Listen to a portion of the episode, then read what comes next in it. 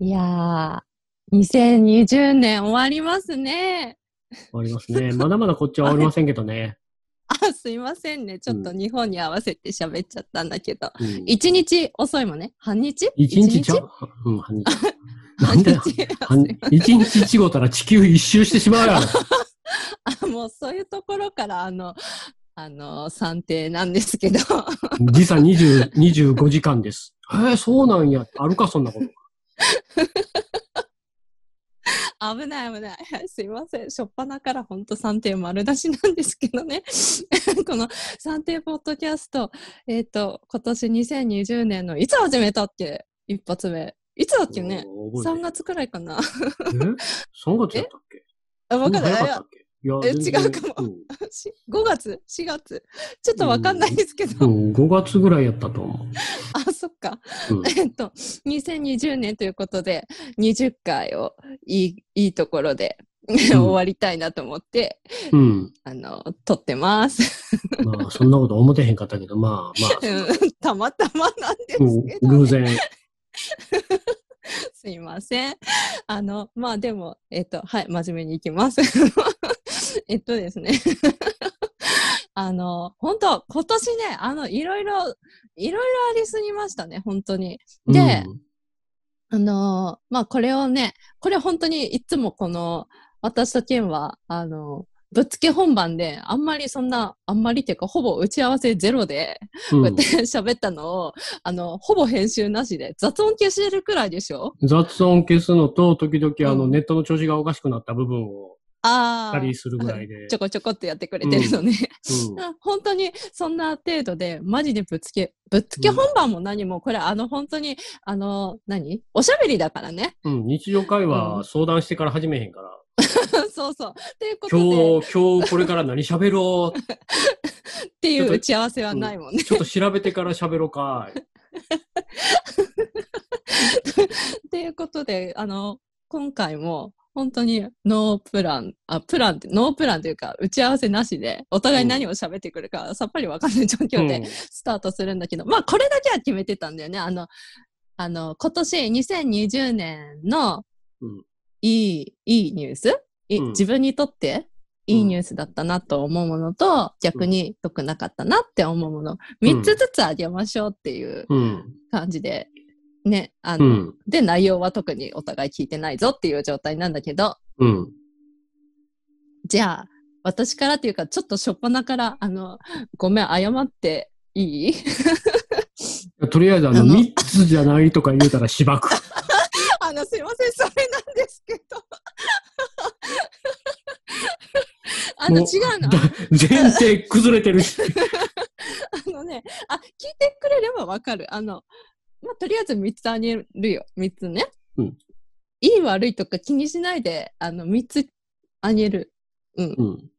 ていう感じで。えどうしようね。これ、代わり番号にあげてく？うん。ね。うん。いいかな？それで。うんじゃあね、じゃあね。うーんと、喋りたがりの私から。うん。うん。1個目はね、うん。えっ、とね、まあいや、もう本当ありすぎたんだけど、ありすぎたんだけど、これもう日本のことじゃないようで日本のことであるような、世界的なことであるような、うん BLM。これ一発目ですね、私。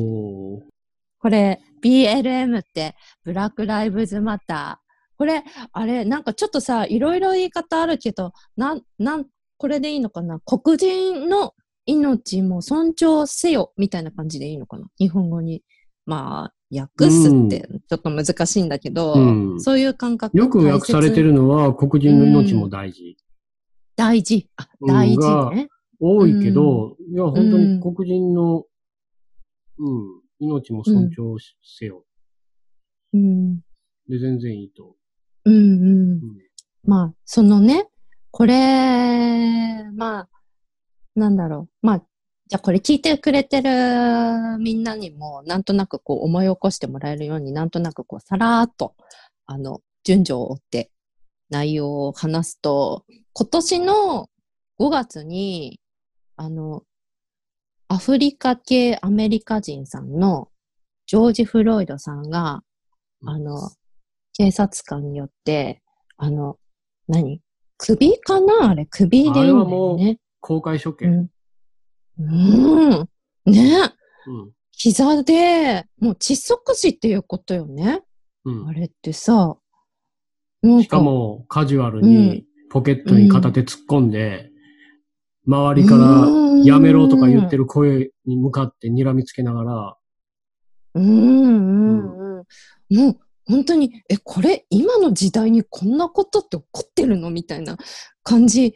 あの、だけど、でもやっぱり、なんだろう、それは日本人の感覚で、アメリカでは、よく、なんていうの？その白人の警察官に黒人の方が、ああいう、なんか特に悪いこと全然してないのに、うん。なんか、そういうふうなことを受けるっていうのが、よくあるっていう言い方しちゃあれなんだけど、うん、あの、もっと日常的なことから言えば、あの、黒人の同僚が。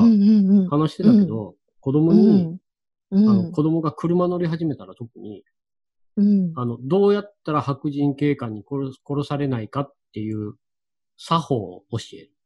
車を運転してて、警察、パトカーに止められた時に、どういう行動を取るのか、どういう行動を取ってはいけないのか。黒人にとったら車に乗って警察に止められるっていうのは、殺されるか殺されへんかの問題。うちらみたいにチケット切られるかうん切られへんかっていう話じゃないうん。の。例えば、うん乗ってる、うん。もう黒人やって向こうは分かってる、うん。こう運転席側に来る、うん。な言われるのが免許証と車の保険証うん。見せてって大体言われるんだけど、その保険証はどこに入れてるかって言ったら車のダッシュボードとかに入れてる。そしたら助手席側に手を伸ばして、ダッシュボードを開けて、そこから保険証を出して渡すんだけど、うん俺はすっごいそういうのって何も考えずにやってたの、最初。うん。けど、それは、警官からしたら、例えば黒人がダッシュボードに手を伸ばしたら、そこから銃が出てくるんじゃないか。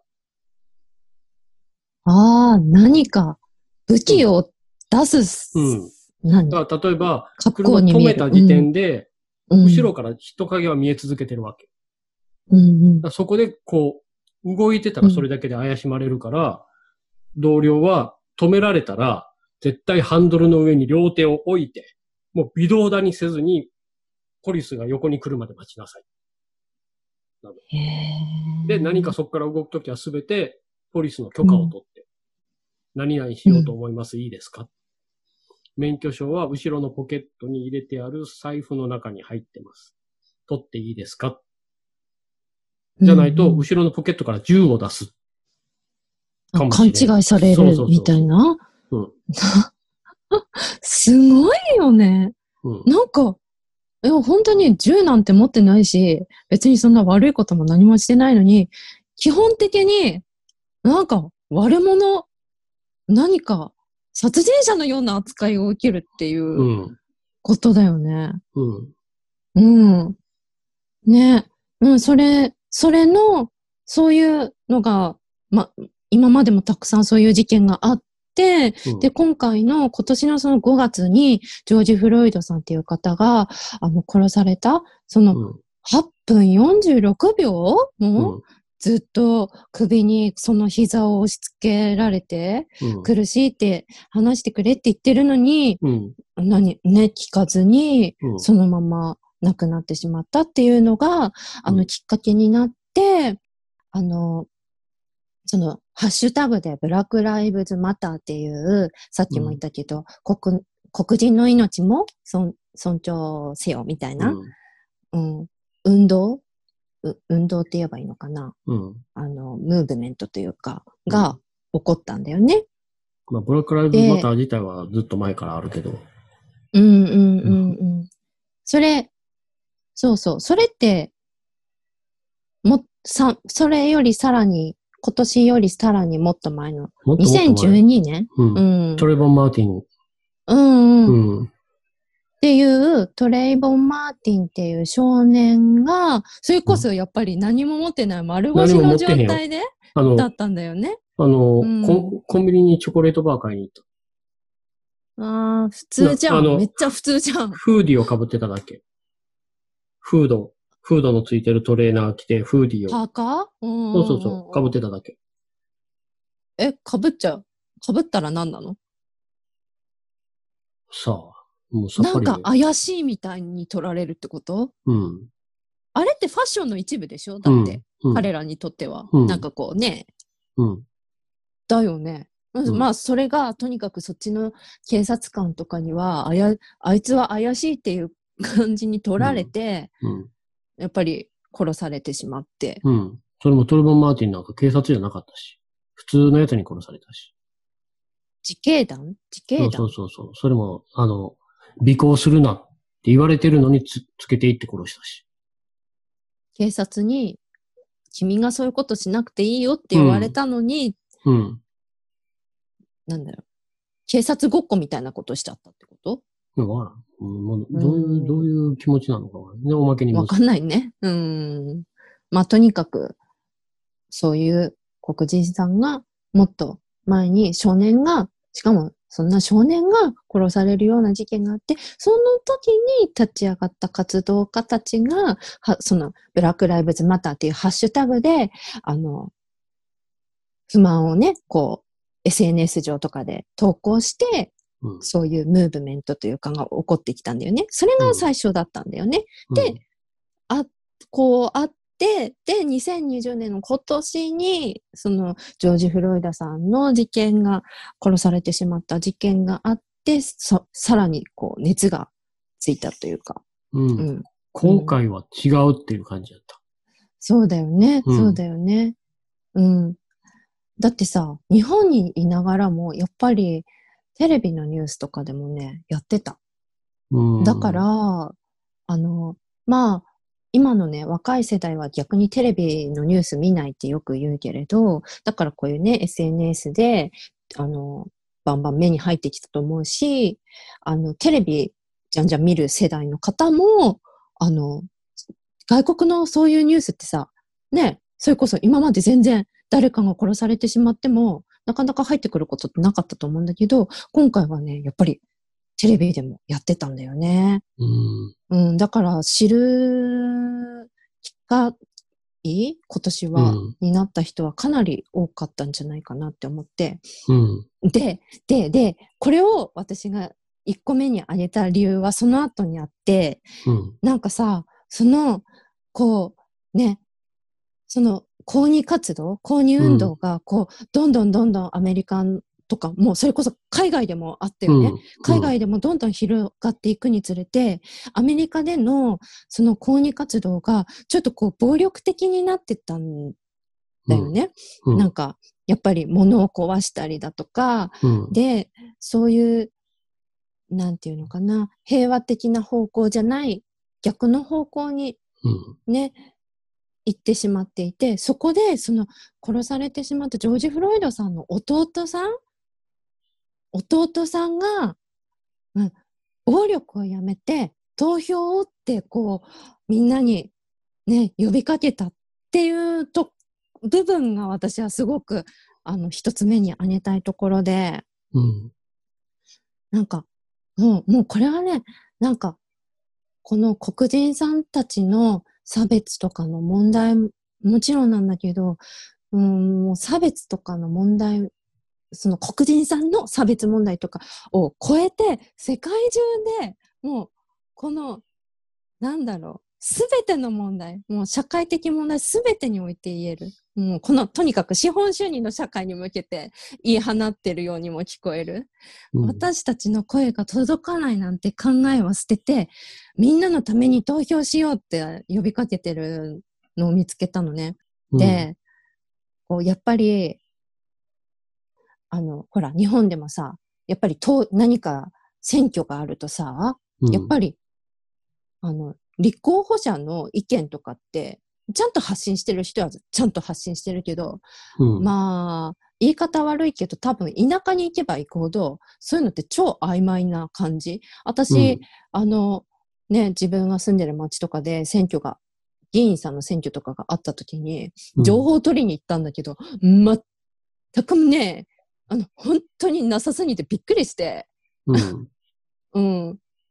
ちゃんと、なんだろう、提供すらされてない状況もあるし、うんっていうのがあったんだけど、この、まあ、このね、ジョージ・フロイダさんの弟さんは、その、自分で誰に投票するかをちゃんと調べようって、勉強しようって。で、誰かが教えてくれるのを待つんじゃなくて、自分たちでちゃんと勉強しに行こうって。もう、選挙に行こうっていうことをね、こう、呼びかけてたんですよね。うん。ね。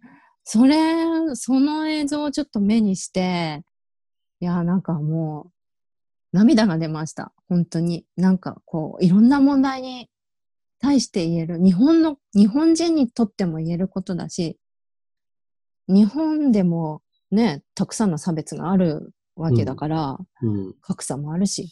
う。うんん。なんかね、うん、で、あ、この流れでさ、ごめん、二、つ目に突入しちゃうんだけど、うんほら、大統領選挙があったわけじゃんか。うん。で、で、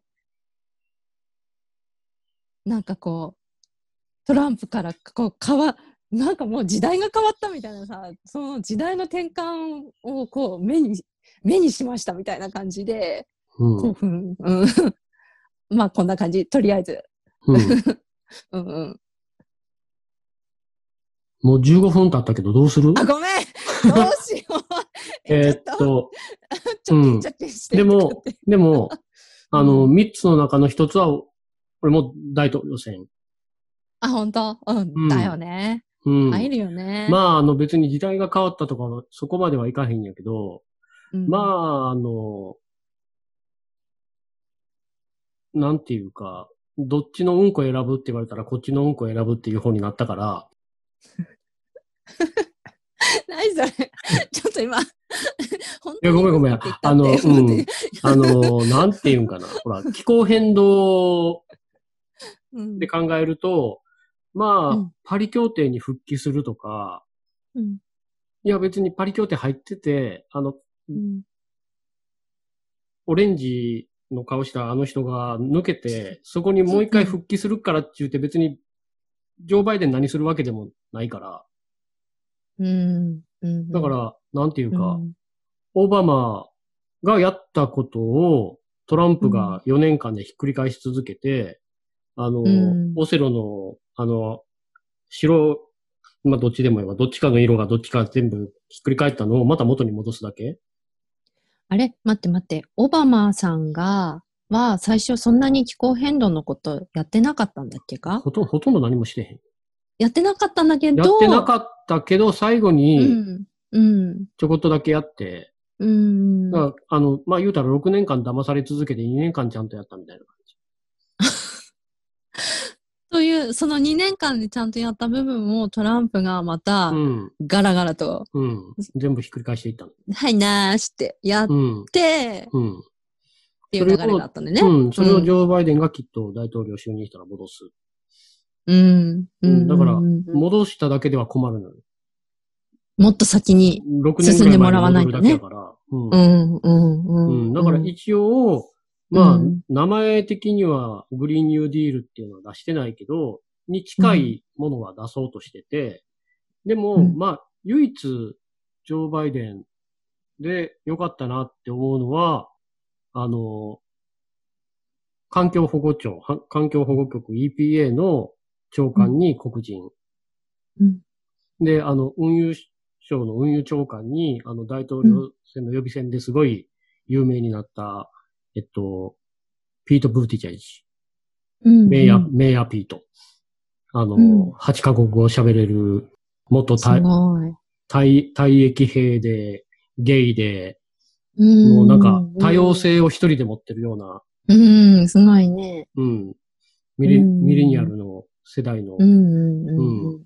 で、何より、運輸局、運輸局のってなると何がどう影響しそうなの？いい、いい影響が出そうなの？インフラ整備。ああ、大きいわで。彼、は自分の市でインフラ整備とかをやったから、うんうん。うん、まあちっちゃいとはいえやった経験があるし、なるほど。うん。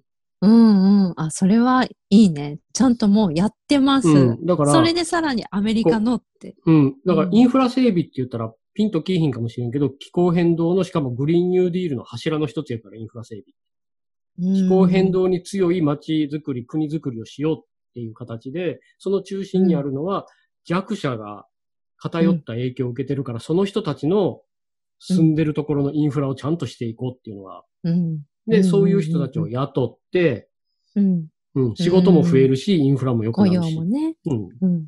うん。気候変動に強い街が。できていく。うん。うん。でうん一番嬉しかったのは、あの、うん内務省の長官に、先住民、初めて先住民、しかも女性。わー、わー。内務省って、あうん、の、先住民の自治区を管轄してる。うん。だから、居留区があるんだけど、そこを管轄してるところやから、自分たちの土地を、うん。自分たちで、そうう、ん、決められる。う。うんん。好き勝手ねうんされてきたのを、うん自分たちが、自分たちの声が大きい状態にできる。わー、大きいですね。うん。だから、どこまうでんジョー・バイデンがやるかは分からへん。やれるか分からへんけど、うん。まあ、結オバマよりも本気っていう感じはすうる。ん。で、あと、ほら、対外、海外、海外との交渉で、まあ、そっち向けで、ジョン・ケリうんーを、あの、ほら、うん。気候変動専門の、こう、大使みたいにしたし、で前の、うん、前の EPA の長官かな？を、あの、ホワイトハウスの顧問みたいな形でうん。置いたし、うん、ほんま本気。メンバーが、うん。うん。まあ、ジョン・ケリーも、オバマと、オバマの時の2期目の、えっと、うなんや、えっと、2期目の、まあ、なんか、よ、養殖、に日本語が他にきんからうんまあいいわ。うん、クリントンの後を継いだんやけど、うん、うんう。ん。まあ、オバマとかバイデンと一緒にフラッキングを進めた人やから、フラッキングってなんだっフラッけキングってあの、天然ガスを、うん。土にバーって穴掘っていって、うん。で、横向けにバーって、その穴広げて、うんそこで、水、液体、うん、うん。掘り込んで、岩盤割って、油を吸い上げる。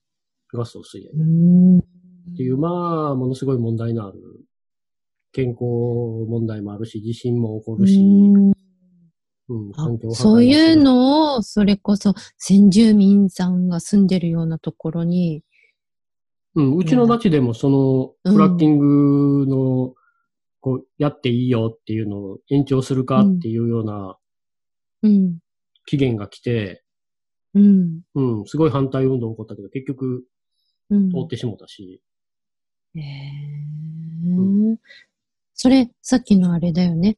なんか、あれでしょ？とにかく環境に悪いものとか、体に悪いものとか、そういう、そういう、あの、ものって、白人さんの多いところには、大体できないのに、うん。ね、黒人さんの多い住んでる地域のところがもう狙い撃ちされる感じで、そうそこに建てられたり作られたりっていうのがあるってことだよね。そううーん。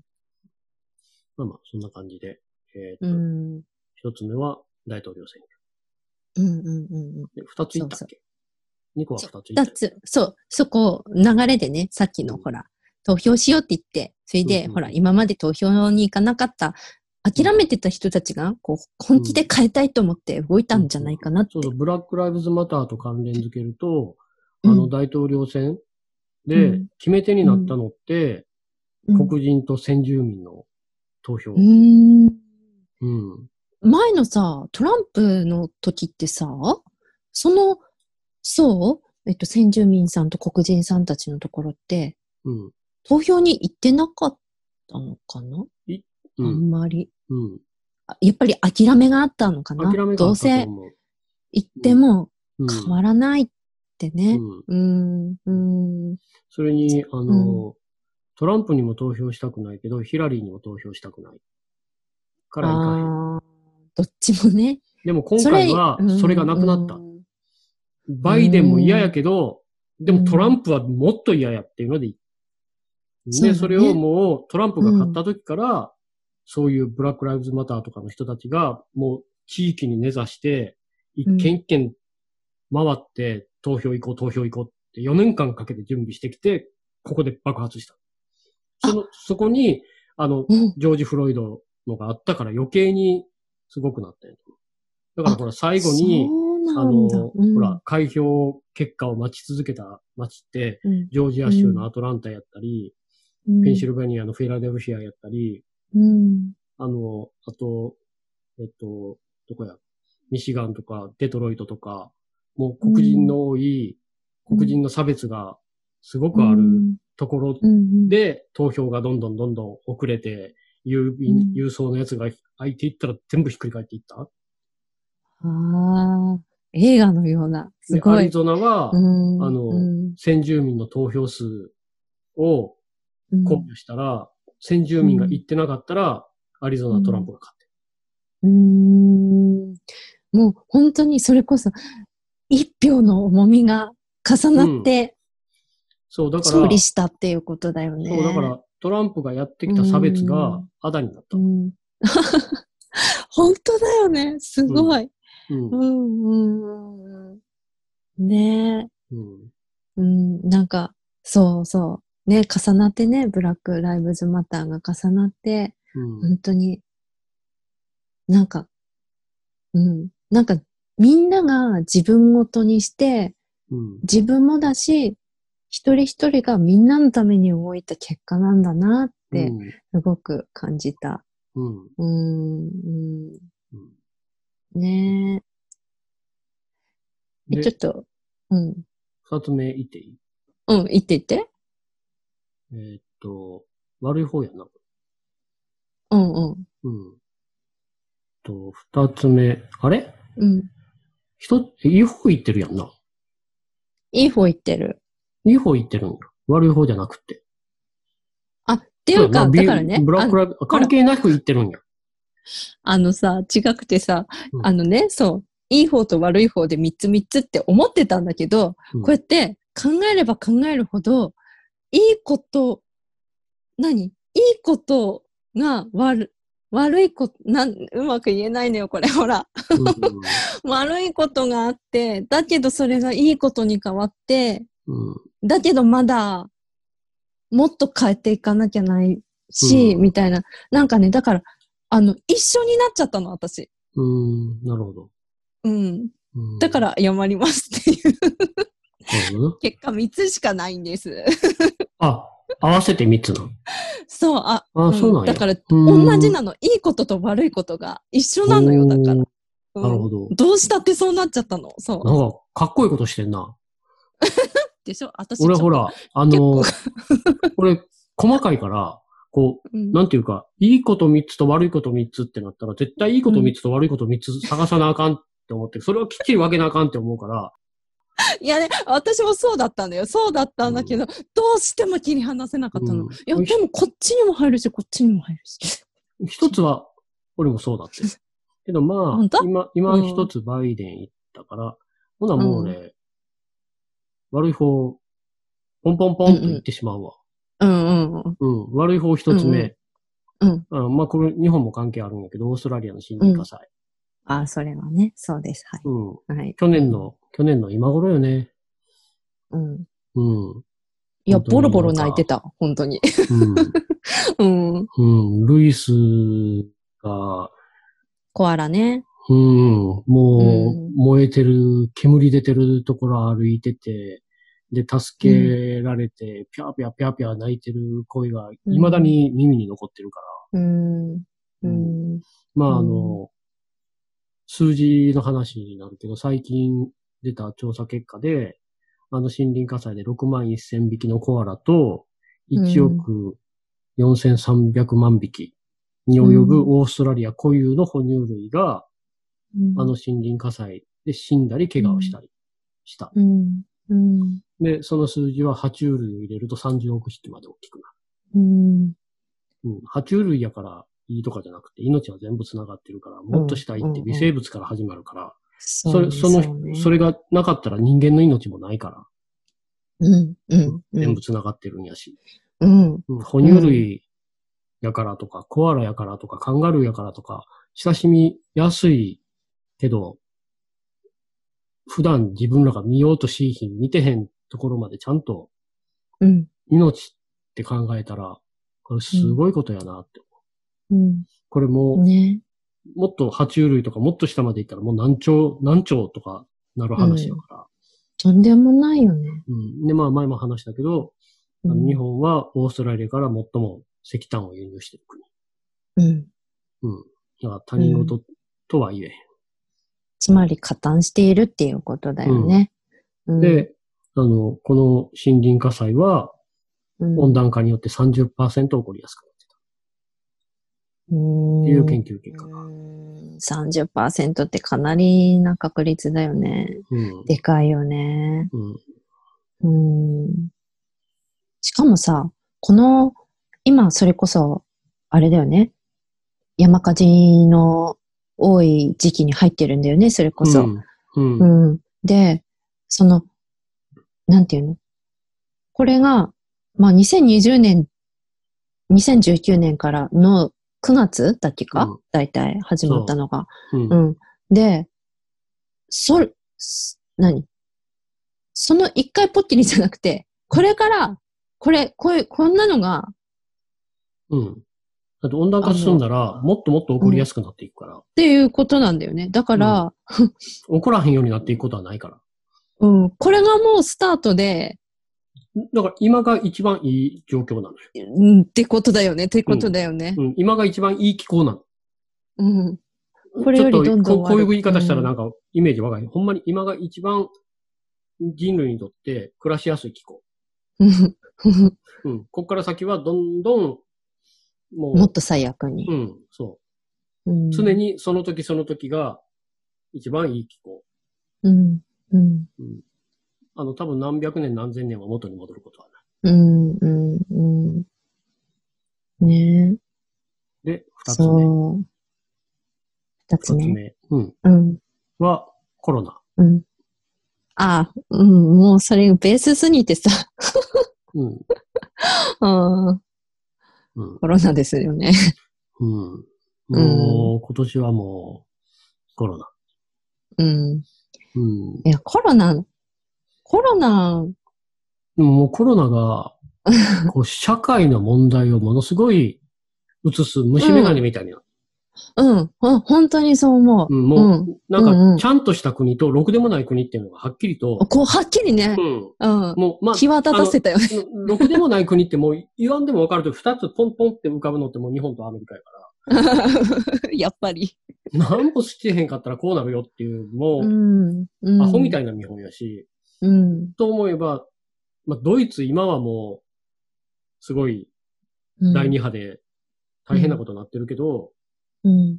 第一波の時にはきっちり対応したし、今もほら、あの、この前、うんあの、メルケルさんが、もう手合わせて、頭下げながら、うん。もうん、クリ今年のクリスマスが、うん。親に会う最後の機会にならへんように、ちゃんとクリスマス前は、もう人に会わんように、人と接触しんように、人が集まってる場所には行かんようにお願いしますって言うったし、ねうん、日本うんの GoTo どうしようみたいな感じとは全然違うよ。本当に。GoTo のせいじゃ。ゃないみたいな。何を言ってんのみたいな感じ。本当に。うん。で、ほらニュージーランド、ほえーっと、台湾、台湾オーストラリアうんこのうん辺、台湾なんかこの前にな何ヶ月ぶりかに感染者出たとか言って。8ヶ月？うん。?8 ヶ月だからだっけ？うんうん。でオーストラリアももう、すんごい出てなくて、久しぶりに出たのかな？なんか、うん。もう、野外会場で人大勢集まってコンサートとかやってるから。うん。ちゃんとやったら、全然違うよね。ちゃんとやったら、ああなのに。経済、うん。経済、経済って言うけど、誰のための経済なのって話よ。うん。人がバタバタバタバタ死んでいくのは経済の話にならへんの。どんだけ経済損失あるの、その命で。ねえ。ねえ。うん。ああ、ほんまに。いや僕でもろくでもなさすぎて。まあまあ、でも、うんちょっと光を探すとすれば、気候変動にとっては良かったよね。ああ。二酸化炭素うんいろいの排出量ろ、がうん。減って。まあでも減ったって言ってもたった1年で7%。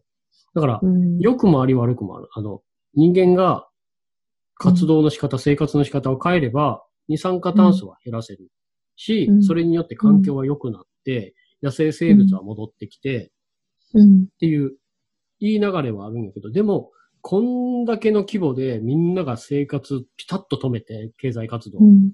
でも、7%しか減らない。だから、これで何がわかるかって言ったら、生活パターンを変えれば二酸化炭素の排出が減らせるけれども、うん。個人の生活を変えた程度では何にも変わらへんっていうのがはっきりわかる。だからうん。私たち一人一人にできることがあります。ないです。うん。これはほんまに何回でも言いたい。そういう間違ったメッセージを発信するのはやめてほしい。うんうんうんうん。個人が責任背負ったらあかん。うん。うんうんうん。それ、あれだよね。えうんうんうん。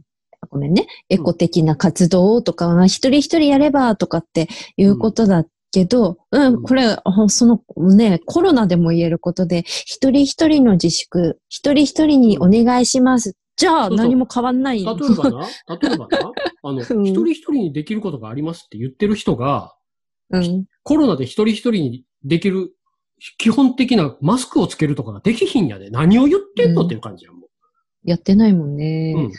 そう。うん。そううん。で、ま例えばそういう人と一緒にイベントをする環境団体があったりとかするわけやんか。うん、うん、気候正義がとか言いながら。うん、う。うんん。なん、なうんん、なんなんやろな、これ。まあ、え、まあそれは、それは後で出てくるので、後で。うん、後で、はい、後でね。うん。で、うん。えーっうんと、いい方のうん、一つうん、が、うん、あの、この前、えっと、ギズで、ギズモードで書いた記事。にもあったんやけど、ダークタアクセス、うんあダーコタアクセスパイプラインの建設操業停止。うん。うん、うん、うん。うん。もう、これは嬉しかった。いや、まだひっくり返される可能性はあるけど、まだ、あの、連邦の控訴審にあるんかな、まうん、あ進んでいったら、またひっくり返されるかもしれんけど、うん。あの、オバマが中止しろって命令を出して、トランプが続けろって命令を出したやつが、あ判事が止めろ。うん。だいたいあ、の、ちゃんとしたアセスメント、環境アセスメント、環境評価をしなあかんのに、こんな適当にやってるのなんか絶対ダメ。一からやり直す。っっていうのがあって、で、やらへんで、で、もう、もう、もうダメ、止めろ。うん。うん。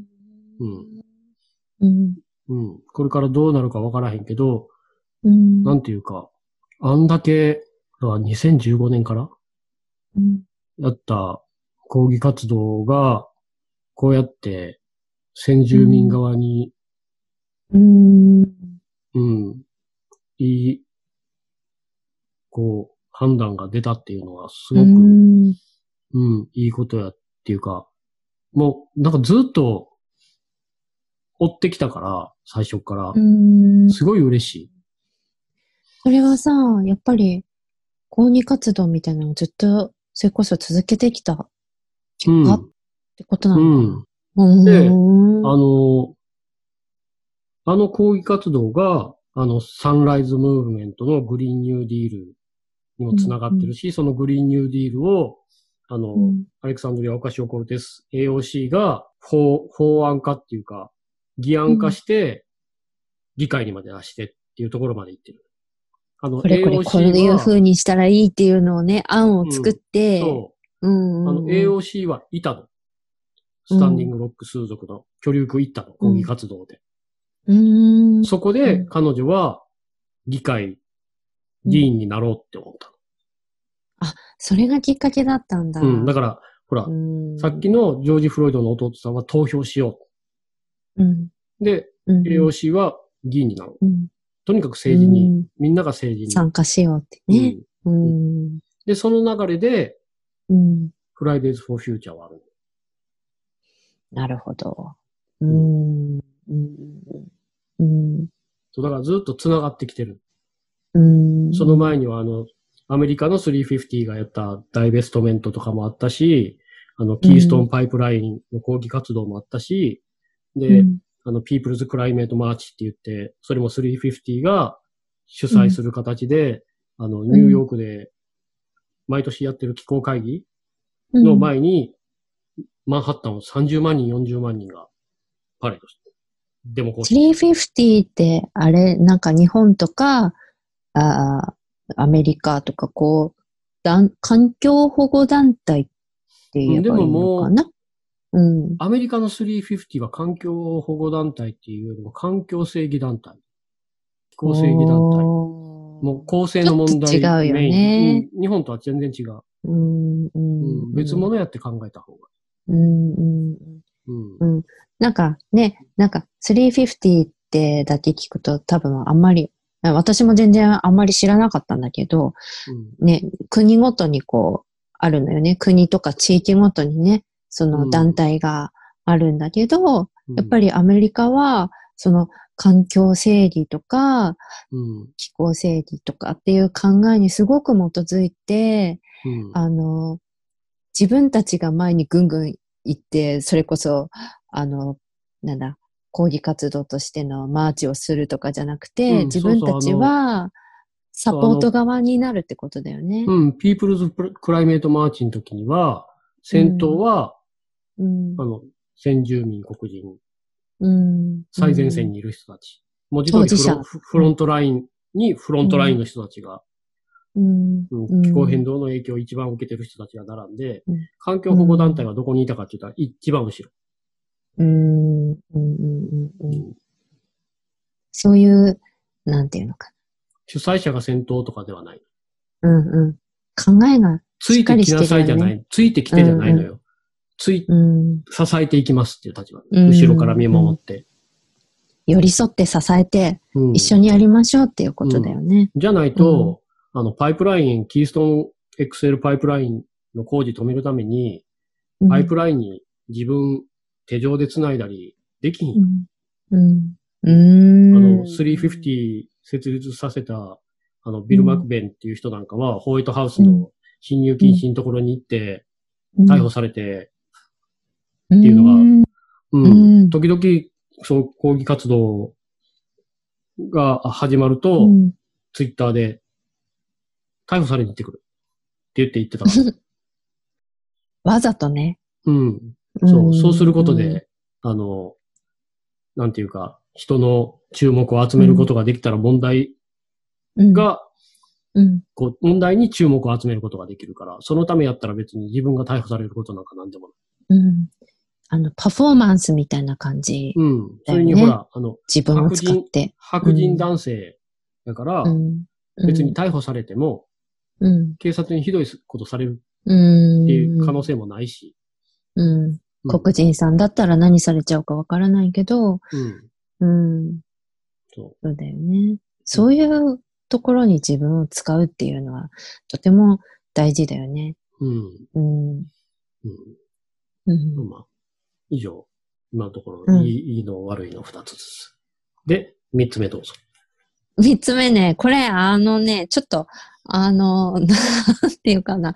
これ、またね、いいことと、わ、わ、だからこうだなっていうのがあって、まあ、うん結局さ、もう本当2020年って何？この、あのーコロナ、まずコロナでしょ？で、うん。まあ、うちらがやってるこのポッドキャストって気候変動を、まあ、主にしてるけど、まあ、気候変動っていうと、それこそ何回も言ってるけど、環境、自然とかってこうやってみんな思い浮かべるんだけど、社会問題かなり密接にっていうか、もう社会問題？気候変動って。つまり、うん。イコール社会問題じゃない？社会問うん題資本主義じゃない、っうん。ていうことが、もうつながってるから、つながってて、で、ね、コロナでも、例えばその、何？ね、家にいてお金が稼げる状況の人だったら、全然別に全然それで文句ないですよ。文句ないっていうか、それでいいですよ。お長い家にいましょ長いバケーションみたいなもんやんな。う。ステイホームで頑張りましょうってなるだけなんだけど、うんどうしたって、エッセンシャルワーカーの方とか、うん。ね、何？シングルマザーの方とか、うんあのね、もうとにかく弱者に行けば行くほど、そうやって、とにかく自分が影響を受ける可能性、被害、うん被害を受ける可能性がすごく大きくなってって、うん、で、いろいろ見てったときに、女性っていうものにたどり着いて、やっぱり、うんどうしたって、ね、何の問題が起こってもね、女性はまだまだ、まだまだ世界で弱者なんですよ。で、うん。こんなのを見つけて、ほら、あれ、ケンがなんか、何かで、ツイートか何かしてたやつ？記事？どっかの記事？でうんあったんだけど、うん。あの、生理用品、女性の生理用品をね、ああ。うん、うん、うん。あの、各国で、こう、あの、まずもって女性の方はね、生理用品って、あの、嫌でも買って使わなきゃないんですよ。ないの。ね。うん。じゃなきゃもう、大変でしょ。うん。ね。で、こんな、だから女性にとっては食べ物みたいなもんよ。だって必ず使わないと、あの、無理なんだから、生活できないんだから。で、うん。なんだけど、で、それがね、各国で、だから、その、ね、生活必需品なんだから、これは負担軽減しましょうっていうこと、流れができてきてるんだよね。ほら、うんうんいろ今いろいろ LGBT とかさ、そういう性の問題とかって結構こうね、あの、先進国ではこう、いろいろ、あの、取り上げられやすくなってきてるんだけど、うんで、イギリスの北部の、うん。これ11月の話なんだけどね、今年の。うん。スコットランド議会で、うん。ね、女性に対して生理用品の無料提供を自治体などに義務付ける法案を可決っていうのがうん11月にあったと。うんで、これは無料、無料で法的に整備されたっていうのは世界初なんだって。で、まあ、続いて、イギリス、じゃあ、イギリス政府としては、来年の、うん。もう来年といっても、もうすぐなんだけど、うん あと何時間かみたいな感じなんだけど、2021年の1月から非課税にしする。うん。それはほんまに、あの、されるべき。うんね。うん。でしょ？あのね、最初のステップとして非課税とかって当たり、っていうかもう全部無料にしろやっていう感じ。無料に、あのね、ほんとね、あの、あの、いかに世界が男性社会で回ってるかっていうのそうそうがもうよくわかる問題なんだようんほらあの、なんていうんかな。社会がっていうのに、もうんう、全部男を前につけた方がいい。うん。現代社会はとか言わずに、現代男社会は、そうだね。ほんとそ社会問題じゃなくて、ね男社会問題。う。うん。男社会問題ですよ。うんで、いいと思う。もっと、ねもっと言ったら、おっさん社会問題。うん。出た。これ、うんあの、なんだ、ポッドキャストの何回目かな ?2、3回目くらいを聞いてもらえれば、うん、おっさん病の何かがわかるんだけど、うん。本当に、あの、で、なんかそのスコットランドで2年前に女子学生約2000人に調査したんだって。うん、で、調査した結果、経済的な理由などから、その2000人のうちの4分の1が前の年にね。生理用品の入手に苦労苦労したと。で、うんどうしたかっていうと、まあ他の人にちょうだいって言ってもらったり、トイレットペーパーで代用したっていう調査結果が出てると。でね、うんこれね、あの、まあ男性はね、やっぱりならない体ですから分かりにくいと思うんだけどね、うんこれね、本当ね、大変なの。あのね、トイレットペーパーなんてね、もう怖い。いつ漏れ出すか分からないも うんん、本当に。もうそんなドキドキした状態で、あの、うん座ったり立ったりなんてするのもめちゃくちゃ大変だし、うん。もうとにかく、あの、生活必需品だし、うん。あの、しかもね、これ、ただその、生理用品つけてればいいって問題じゃなくてね、女性はね、この生理、生理ってね、毎月やってくるんですよ。毎月やってくるんだけどね、あのね、具合悪いんですよ。うん。あのね、あ、これ個人差あるよ。全然大丈夫って人もいるし、気分の浮き沈みがとかね、そういううんいろんな体とかにも変化が出る。うん。肌の調子も悪くなったりとか、うんいきなりめちゃくちゃ食べたくなったりとか、食欲なくなったりとかね、いろんな症状があると思うんだけど、人によって違うんだけど、うん。あのね、うんそんなのもさ、多分これ、これ、あの、絶賛男社会でしょ、今。うん。で、お男社会で、男の人が生理になるものだったとしたらね、全然違う世の中だと思うの、今。なんかな、せうん、多分、1ヶ月に1回、うん、こいつ来いひんなっていうのが、時期が絶対あると。うん。ね、うんある、あるし、生理休憩時間とかあると思う。うん。あの、生理休暇、生理休憩時間うん。うん。とかね。まあ、うんとにかく、あの、どんだけ女性が、あの、あの、本当にね、どんだけ女性が我慢して生きてるかうん。うん。うん。これっ、ていう。生理用品と一緒にうん。思うのが、うん。あの、日本ってうん。企業に勤めてる人な、うん。化粧しなあかんやん。ああ、身だしなみの一部としてってうん。化感じ、粧しなあかんやん。で、えっと、うん例えばパンスト履かなあかんやん。うん、で、ヒール履かなあかんやん。ああ、うんあれってうん会社から支給されてないですよね。うん、されてないよ。本当に。何にもされないよ。うん。でも、化粧していかへんかったら、化粧してこい。うん、うんなりますようん。うん。パンスト履かへんかったら、パンスト履けって言われますよね。生足で。あんなのね、あんなのね、すぐ伝染してね、めちゃくちゃ高いしね、大変なんだから、あれ。そう、だから俺あれは全部会社が支給するべきやと思う。ね、制服の一部あの、として基礎化粧品からもう化粧品一式と、うんうえっと、パンスト。ん。うん。で、まあ、何にせよ履いてるもの。パンプス。ヒール。うんうん。とにとにかくパンプスヒールを履かなあかんっていう風潮は今すぐやめるべきやし、うんうん。うん。そう。あの、こんなのがあればいいと。身だしなみ手当みたいな感じ？うん。人によってね、合う化粧品とかいろいろあるからさ。うん。うん。身だしなみ手当月10万円ぐらい払ったらいい。うん。本当に大変身だしなのよ。なみ靴手当。うん。うんうんううん。ん。あんなん、俺、ヒール、冗談で履いたことある、冗談でしか履いたことないけど、冗談で履いたことあるけど、あの、あれ、無理。歩、歩けへんっていうか、あの、うん立ってられへん。うん。あれ？ね、ひどいんですよ。ううん。あれ、なんなん？あれ、なん、なんなんでしょうね。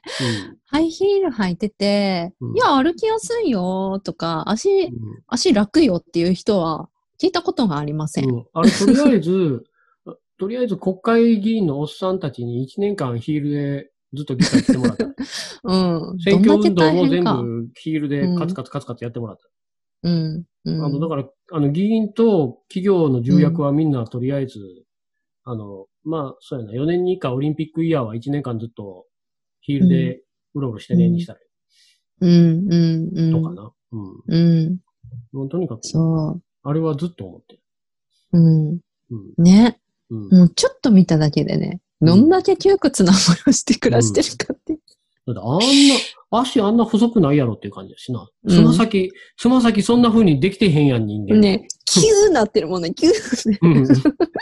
そんな尖ったつま先見たことないわ。ねえ、ねえ。そうなのよ。本当に。ね。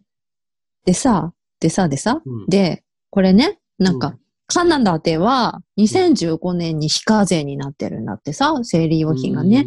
うん。で、オーストラリアでは2019年に、あ、うん、うん、そうそう。これももう廃止されてると、非課税になってると。で、うんドイツでは、あの、大体、ドイツはさ、消費税がもともとね、19%らしいんだけど、うん、で、あの、食料品とか生活必需品が7%なんだって。うんだけど、今まで生理用品はそれ、生活必需品に入ってなかったみたいな。うんうんうんめちゃくちゃ高いじゃん。。うだうん。でしょ？うん。ね。だけど、それを一応7%にうん。なってると。ううんん。やっと7%になったと。うん。ね。じゃあ日本はって見てみると、日本は何もそういう非課税になったりとか、はい、ないですね。あるわけないですね。今の時点でね。っていうのがあるのよ。うん。もうねんんあのね。あの、そう。はい。もう何も言いません。まあ、とりあえずあの、なんていうかな。うん。2000 2020年間、うん。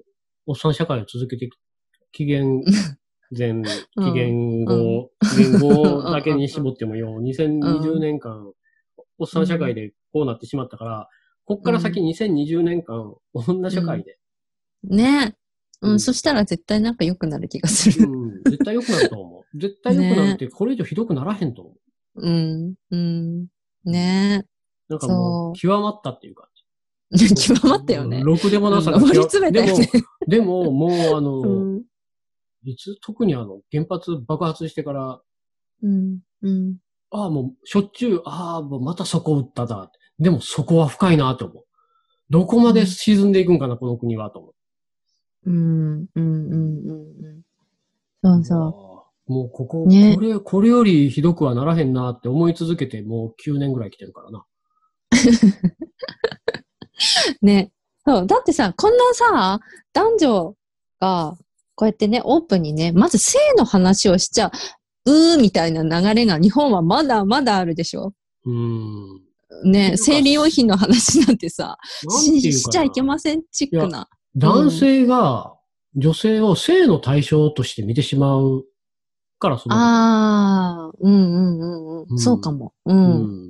だからほら、まあ、これ、あのうん。いつまで経っても、あの、公共の場で女性が、あの、うん赤ちゃんに、うん。あの、授乳してると、はしたない。はしたないって、お前。うん。ああ、はしたない。子はしたないとな子供にミルク飲ませてるのがどうはしたないでー、言ってうん。だから、それは、女性の胸を性的な対象として見てるから。ー。うん。胸やうん。お前にもあるやろ、乳首っていう感じ。うん。うん。お前の乳首はやらしいのか。どんな乳首うんお前の乳首？と他の人の乳首何が違うんや。うん。うん。うんこの性の話みたいなのはまたなんか後でしたいね。気候変動。うんめちゃくちゃ関係あるからね。あ、うんちょっとほら、話がどんどん膨らんじゃうんだよ、これ日常会話さ。うん ちょっと待って。え、で、はい、剣のやつは？あ、これが最後。うん。うん。は、えっと、裏表で、まあ、うん今年ほどフェイクエンバイロメンタリズム、フェイクアクティビズムが目立った年はないな。まあそれはまあ、アクティビズムとかエンバイロメンタリズムっていうのが日本にもやっと、うん。やっと出てきたかなっていう証拠ではあるんやけど、うん。うんまあ、非科学的な人が科学的なことを話してるっていうか、こっちでは科学的やのに、こっちでは非科学的気候変動は科学的やのに、えっと、コロナになると非科学的になる。うん。うん。科学的な考え方ができてない証拠やし、うん。でうん。せっかく、やっうんと、うん。こう、未来のために、地球のために、自分も何か。貢献したい。何かうん気候変動を止めるために何かしたいっていう人を、ダマくらかして。っていう状態がそうだね。出てきてて、うん。うん。で、あとは、環境団体でも、こう、気候正義、ドーン。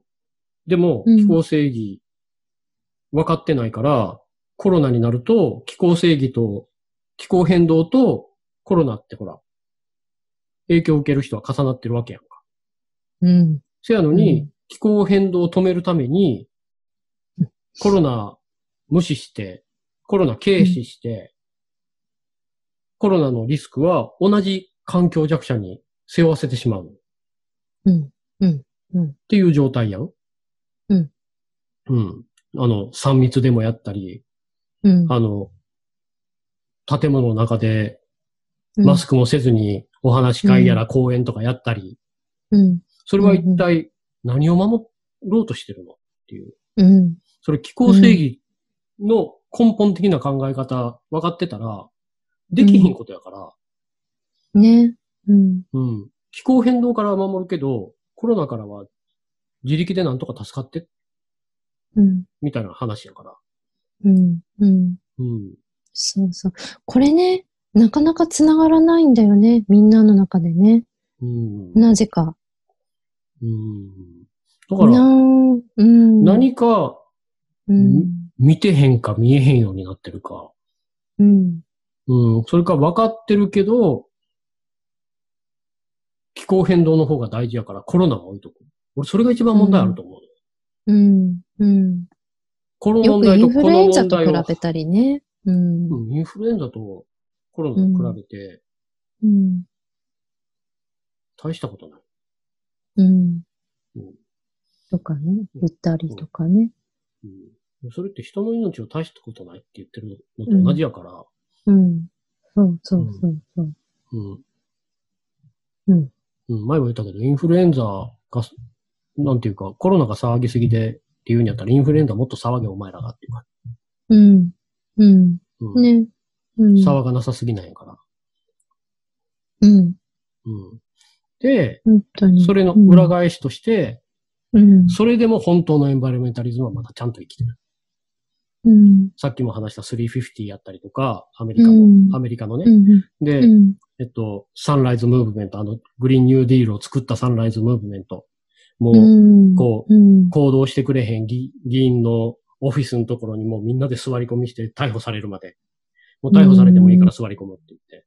うん。うん。で、まあ、本家のフライデーズ・フォー・フューチャー。うん。グレタ何にも変わって。グレタはちゃんとうん。科学に基づいて、科学の声を聞いて、そして弱者のことを考えて、未来のことも考えて、生態系のことまで考えながらちゃんと行動してる。うん専門家の意見を聞いて。うん。うん。なんでう、ん。あのフライデーズ・フォー・フューチャーが、うん。このフライデーズ・フォー・フューチャーになってしまったのか、みたいな。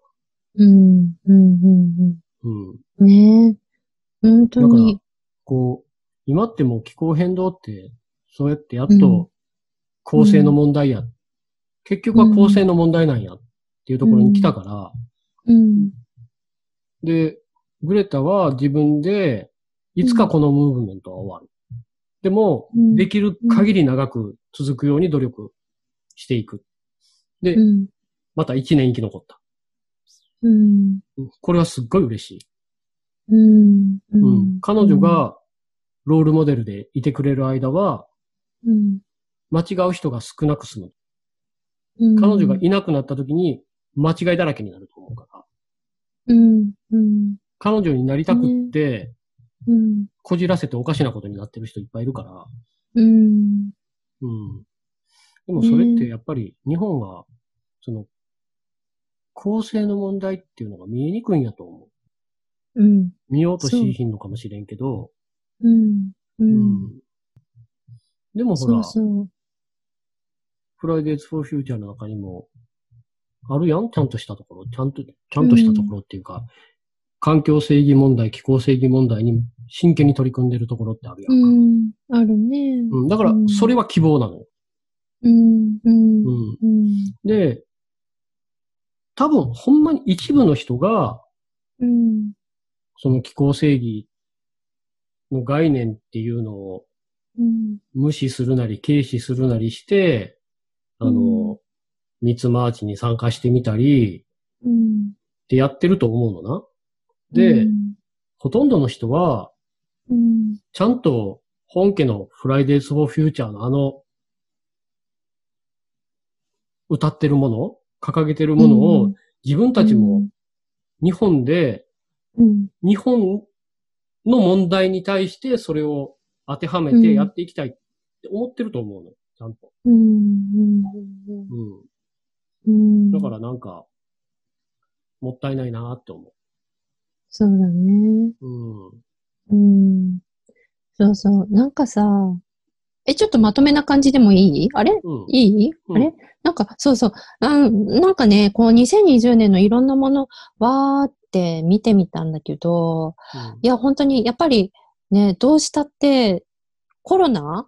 やっぱりうんコロナがあるからさ、私ね、うん本当にこの1年で感じ、なんか、2020年を一言で表すと、なんかね、科学っていう文字がこう浮かぶの。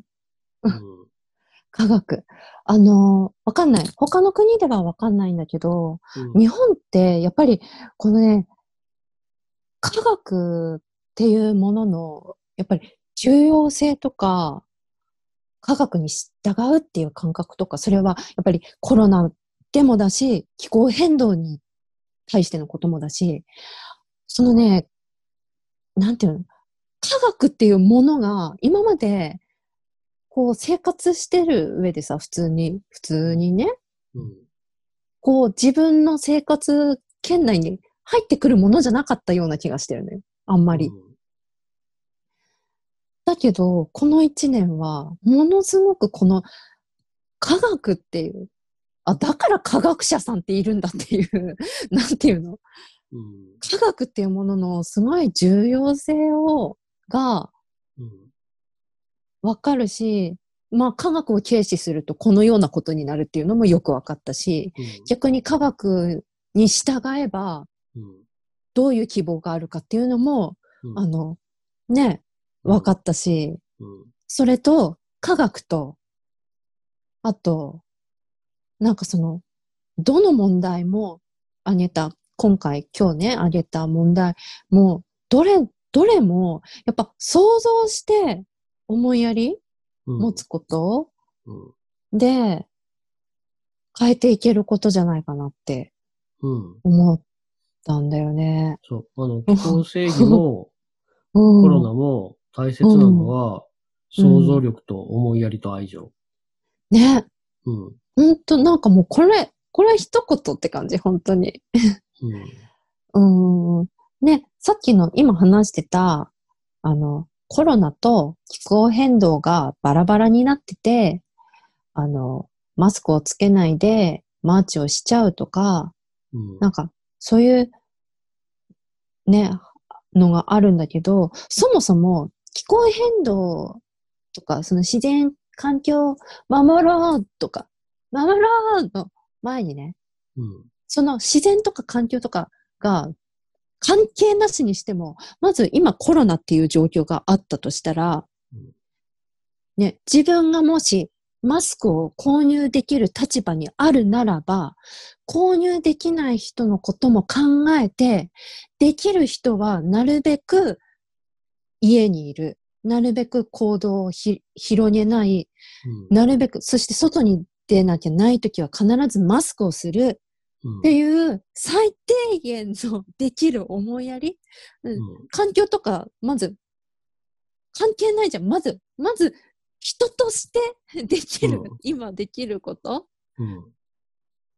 があって、じゃあ、その気候変動のことに関して何かやるってなったら何しようかなってなったら、まず、あのね、マスクしないで歩こうとかっていう考えには至らないと思うんだよね。思いやりあったら。うん。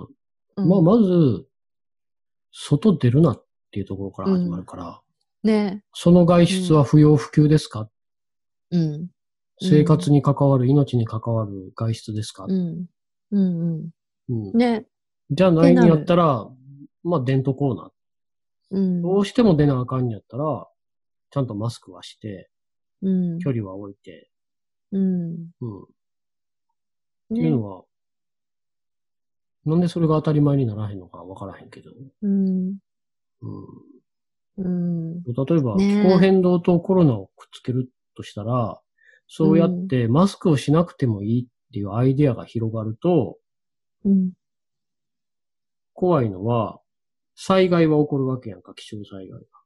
うん。避難所に集まった人たちの中には、うんお年寄りがいて、で、そ若者もいて、子供たちもいて、そうやってマスクをしなくてもいいって考えてるような人がそこにいたら、コロナをそこに持ってきやすいわけやんか。う。うん。ひとたびそこでうん。感染し始めたら、うん誰もどこも行くとこないのよ。そこしか行く、いるとこないのに、その避難所は、あっという間に、あっという間だうね。んうん。これからは感染症と気象災害っていうのがセットで、だって今年起こったよ。うん。うん。もということは？うん、この先、何度でも起こり得る？この先、うん。どんどん起こりやすくなっていくんやから。うん。うん。うん。ねうん。こんなとても簡単であるはずのことができないんじゃ、ねうん。大変ですよ。うん。うん。そう。ほんまに。ね。なんか。まあ、とりあえず2021年はこう、思いやりと想像力と愛に満ちたうん。年になるといいですよね。うん。締めたっそうか。閉められちゃった。ちょっと閉め、閉めたな。でももうそろそろ閉めないと、これちょっとやばいよ。うん。で、まあ、2020年は、うんあの、うん。ポッドキャスト20回やったから、来年は2021年なので、50回ぐらいを目指して、あれ ?21 回じゃないの？それ。50回。20 21回って月に1回か2回。少ないね。うん。あの、2個が、それで我慢できるんやったら、あ、無理っすね。だってステイホームまだなんかちょっと続きそうだし、うん余計にも。うん。うんまあまあ。なので、うん。2021年も、なんか、日常会話、だらだらと、うん。だらだらと、うん。うん。しましょう。うん。そう。で、ね、これね、本当あの、だらだらと喋ってるんだけど、みんなも、この会話に、じゃんじゃん、じゃんじゃん、入ってきてもらいたいから、何でもいいから、本当にポロリ一言。ねえ、なんかこの前も、なんか、コメントくれた方がいて、もうめちゃくちゃ嬉しかったんだけど、うん。本当に、あの、何でもいいです。何でも、うん本当に何でもいいので、うんあの、ください。私たちに餌をください。入れ食いなので、ね。うん。うん。じゃんじゃんください。待ってます。はーい。じゃあ、バイバイ。じゃあ、2021年もよろしく、ということで。よろしく。